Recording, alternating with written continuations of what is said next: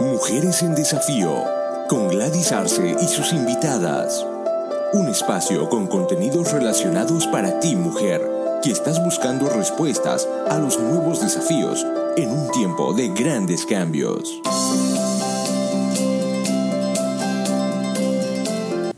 Hola. Mi nombre es Gladys Arce y para mí es una alegría llegar hasta ustedes por este nuevo sistema de comunicación, el podcast. Este es el primer episodio que grabo y como es primer episodio, bueno, tengo mucha expectativa de lo que se va a poder lograr, sobre todo en el rol de la mujer. Así es. Serán episodios que han de fortalecernos frente a los nuevos desafíos, que venimos enfrentando como mujeres, sobre todo en el desempeño de, de nuestro rol como esposa y como madre. Yo me pregunto, ¿por qué hay tantos niños y niñas que carecen de un modelo ideal de familia? ¿Por qué los noticieros reportan mayor incidencia de violencia, homicidios y diversidad de peligros? Y cuando pregunto esto, casi todos coinciden en que los tiempos están cada vez más malos. Estoy de acuerdo. Cuando se refiere a tiempos malos, se refiere a acciones, ¿verdad? Acciones. Pero pregunto, ¿quién es protagonista de estas acciones malas? Pues el ser humano. ¿Estamos de acuerdo? Así es, el ser humano ha generado tiempos malos y buenos casi desde su existencia. La Biblia, escrita hace más de dos mil años, ya decía entonces lo siguiente aprovechando bien el tiempo porque los días son malos. Así dice en el libro de Efesios ah, capítulo 5, versículo 16. Déjenme contarles un poquito acerca de mi infancia. Mi infancia fue también de tiempos muy difíciles.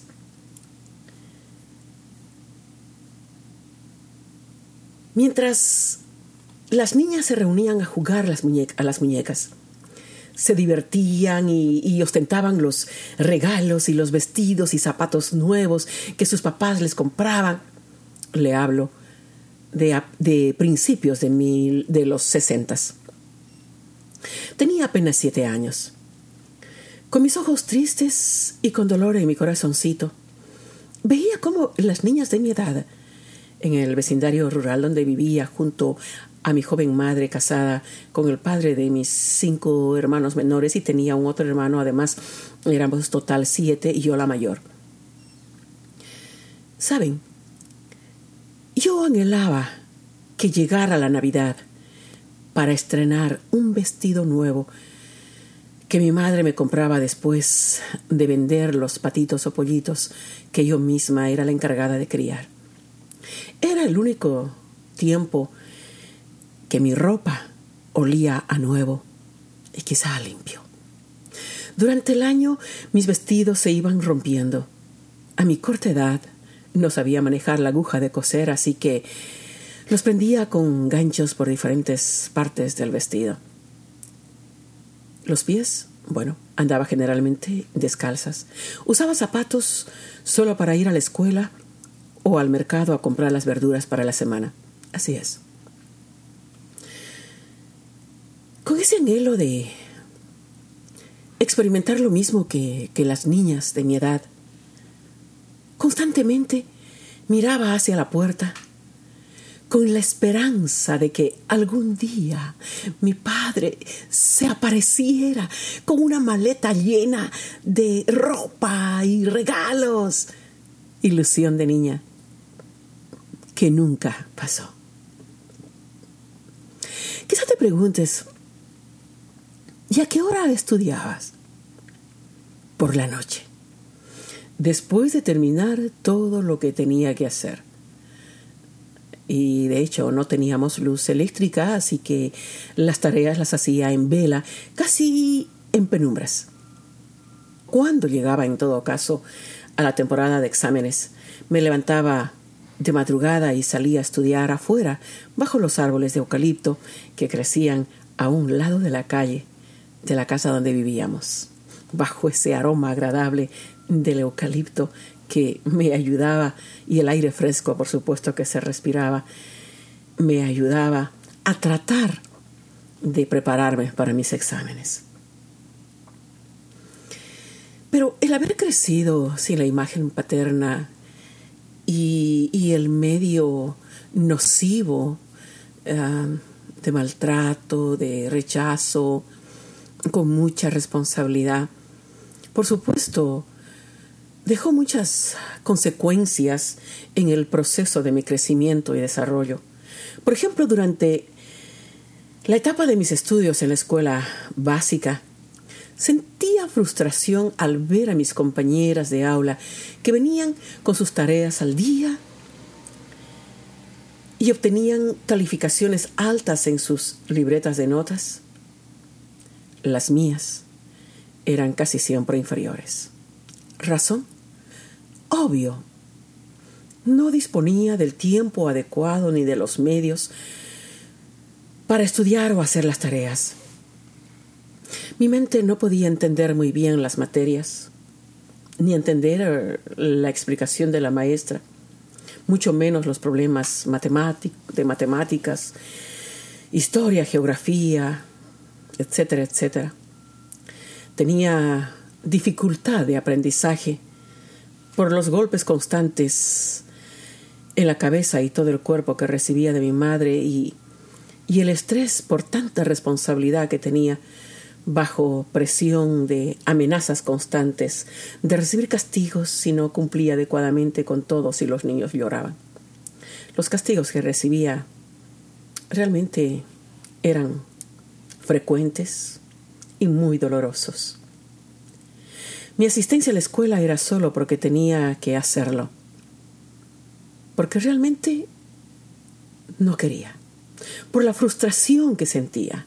Además, tenía miedo a la, a, la, a la, amenaza de la paliza que recibiría si perdía el año. Además, la amenaza de no retornar a la escuela.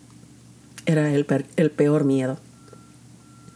Pero gracias a Dios, aunque con la nota más baja, continuaba avanzando mi educación año tras año hasta terminar el sexto grado de escuela.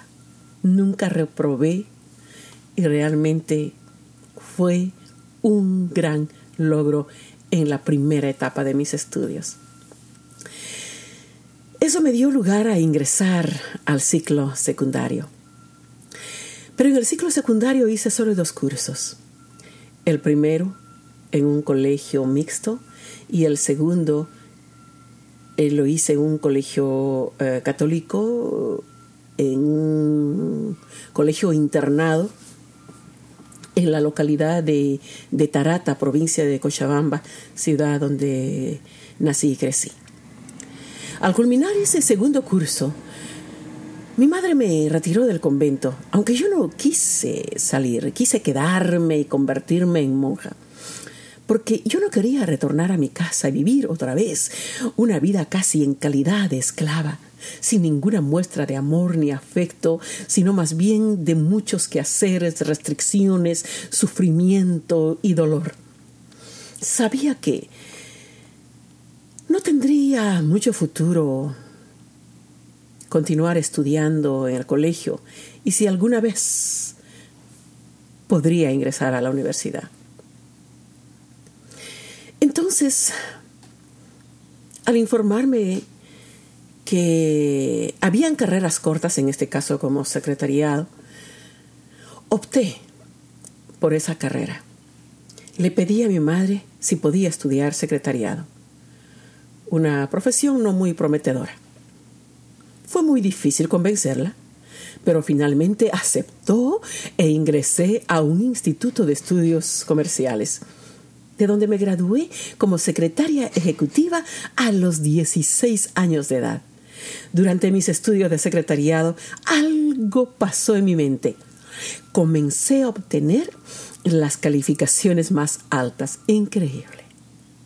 Aunque por el mismo hecho de la experiencia dolorosa de mi niñez, no era una persona muy comunicativa, amigable. De hecho, las cosas no cambiaron en casa, pero hacía esfuerzos extraordinarios en enfocarme en mis estudios porque sabía que de eso dependería mi futuro. Al graduarme a los 16 años de edad, la directora del instituto me dio el mérito o la oportunidad de trabajar en la misma institución educativa en el cargo de secretaria y también como maestra de dactilografía y taquigrafía, materias en las que destaqué en calificaciones. Fue una linda experiencia. A partir de entonces cultivé el hábito de la lectura con el anhelo de alcanzar mis sueños de cambiar a un mejor estilo de vida. En otro capítulo hablaré acerca de la continuidad de mis estudios, mi trabajo y los logros que obtuve, los cuales cambiaron totalmente mi vida. Pero Continuando lo que fue durante mi crecimiento y mi desarrollo, el desarrollo de mi niñez, debido al medio ambiente de agresión y violencia en el que crecí y el maltrato físico y emocional que sufría, pues no podía cuestionar nada, solo tenía que hacerlo porque era parte de la cultura. La hermana mayor debía hacer esos trabajos eh, para ayudar a mamá, pero en este caso recaía en mí toda la responsabilidad. ¿Cuántas veces quise salir y huir de casa porque no podía soportar el maltrato y la humillación? Me sentía abandonada, rechazada, sufría, solo lloraba y lloraba. Día a día era una constante de sentirme atemorizada, de recibir cualquier momento golpes y pisoteos en la cabeza. Parecía que por el hecho de no tener un padre no tenía ningún derecho. Era como la cenicienta, no solo de mi casa, sino del vecindario. Usted sabe, la cenicienta de los cuentos de hadas o de ficción. De las veces que, intenté escaparme de casa, el temor a lo desconocido de la calle y no saber dónde dormir cuando llegara la noche me hacía temblar de miedo por lo que rehusaba abandonar la casa donde vivía. No me quedaba que continuar soportando, mal que mal tenía un techo y algo que comer que yo misma cocinaba, muchas de las veces sin ningún sabor solo agua y arroz o fideo. Solo cuando mi abuelita venía teníamos fruta y, y comida rica. Y alguna vez que mi madre tenía tiempo para prepararlo. En todo ese proceso, mi refugio era Dios. Platicaba con Él todos los días. Sabía de su existencia o empezaba a ejercitar mi fe. Y saben, sentía que él me, que él me hablaba. Sí, hablaba conmigo, aún en sueños. Mis momentos con Dios eran mi consuelo. Me infundía valor y esperanza. Imaginaba y era mi deseo que al morir un día iría al cielo y finalmente ser libre de todos los maltratos y poder sonreír. Los domingos no faltaba a misa. Despertaba a las cinco de la mañana, mientras todos aún dormían, con ansias de ir a la iglesia. La primera misa era a las cinco. Era la única que, que asistía a la misa niñita. A mi retorno, todos continuaban durmiendo. Dios fue mi Padre. Él vio todo lo que viví. Aún los muchos detalles que no relato para no hacer extenso. Él fue mi Padre Celestial, Él es mi Padre Celestial, quien me sacó de ese medio ambiente con mano poderosa y extendida, como dice en su palabra, y me llevó y aún me lleva por caminos que yo no conocía, caminos de bien y no de mal. Me hace andar en mis alturas, me rodea de su favor, nunca me faltó su protección. Él es el que siempre y aún defiende mi causa. ¿Saben? La figura paterna es necesaria para todo niño o niña. Es necesaria para un sano desarrollo, tanto emocional como psicológico. ¿Qué puedo decir de mi autoestima?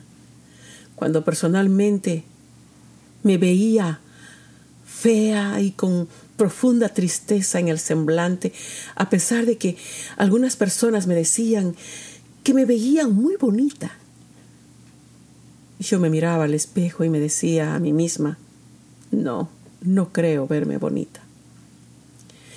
La ausencia de la imagen paterna y cuando la madre se vuelve a casar y tienen hijos a los cuales la hermana mayor debe hacerse cargo no solo de cuidarlos o entretenerlos como una ayuda mamá, sino obligada a hacerse cargo de todo. La demasiada responsabilidad y la condición de pobreza y estados de angustia y dolor profundo y la ausencia de la imagen paterna me hacía sentir desprotegida, no me hacía sentir amada. Creó en mí un sentido de abuso e impotencia a mi corta edad sufría de depresión, baja autoestima, pero logré superar gracias a Dios. Le dije sí a la vida cuando tuve a mis hijos y posteriormente al experimentar el nuevo nacimiento en Cristo Jesús, los problemas no se fueron, pero pude encararlos con mayor fortaleza, visión los años de mi juventud, después de haberme graduado a mi corta edad, fueron una temporada de maravillosas experiencias.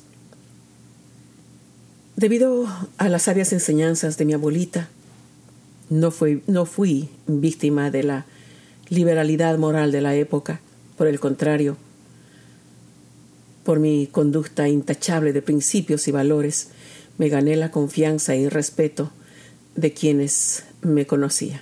Doy gracias a Dios, a mi abuelita y a mi madre porque aunque tuve un tiempo difícil durante mi niñez, supe guardarme durante mi juventud. Ante la pregunta por qué hay tantos niños y niñas que carecen de la figura paterna, es que comparto esta mi experiencia. A la edad de 21 años me casé con toda la ilusión de formar una familia estable. El ideal de la familia que había soñado cuando era niña. Aunque hice los esfuerzos de apoyar a mi esposo en todo, lamentablemente no funcionó. Fui abandonada con cinco pequeños hijos, a partir de entonces dediqué mi vida entera a ellos. No quise volver a casarme debido a la experiencia de haber eh, crecido en un hogar disfuncional. Fue un tiempo muy difícil. No podía cumplir un buen rol de mamá debido al trabajo y los múltiples quehaceres de casa. Sin embargo, el esfuerzo no fue en vano. Valió la pena. El resultado es bueno. Hoy en día gozo de una familia como la que había soñado de niña. No tengo esposo, pero tengo cinco hijos maravillosos, a los cuales cuando los miro, los veo como plantas de olivo alrededor de mi mesa. Son mi gozo, son mi reposo, son mi alegría. Mi experiencia de, de vida me hace sensible hacia niños, niñas, mujeres, ¿por qué no varones atravesando por la misma peor situación? En los últimos años me he dedicado a estudiar con el objetivo de encontrar respuestas acerca del plan de Dios para la familia y la problemática que viene enfrentando actualmente. Eh, que viene enfrentando actualmente.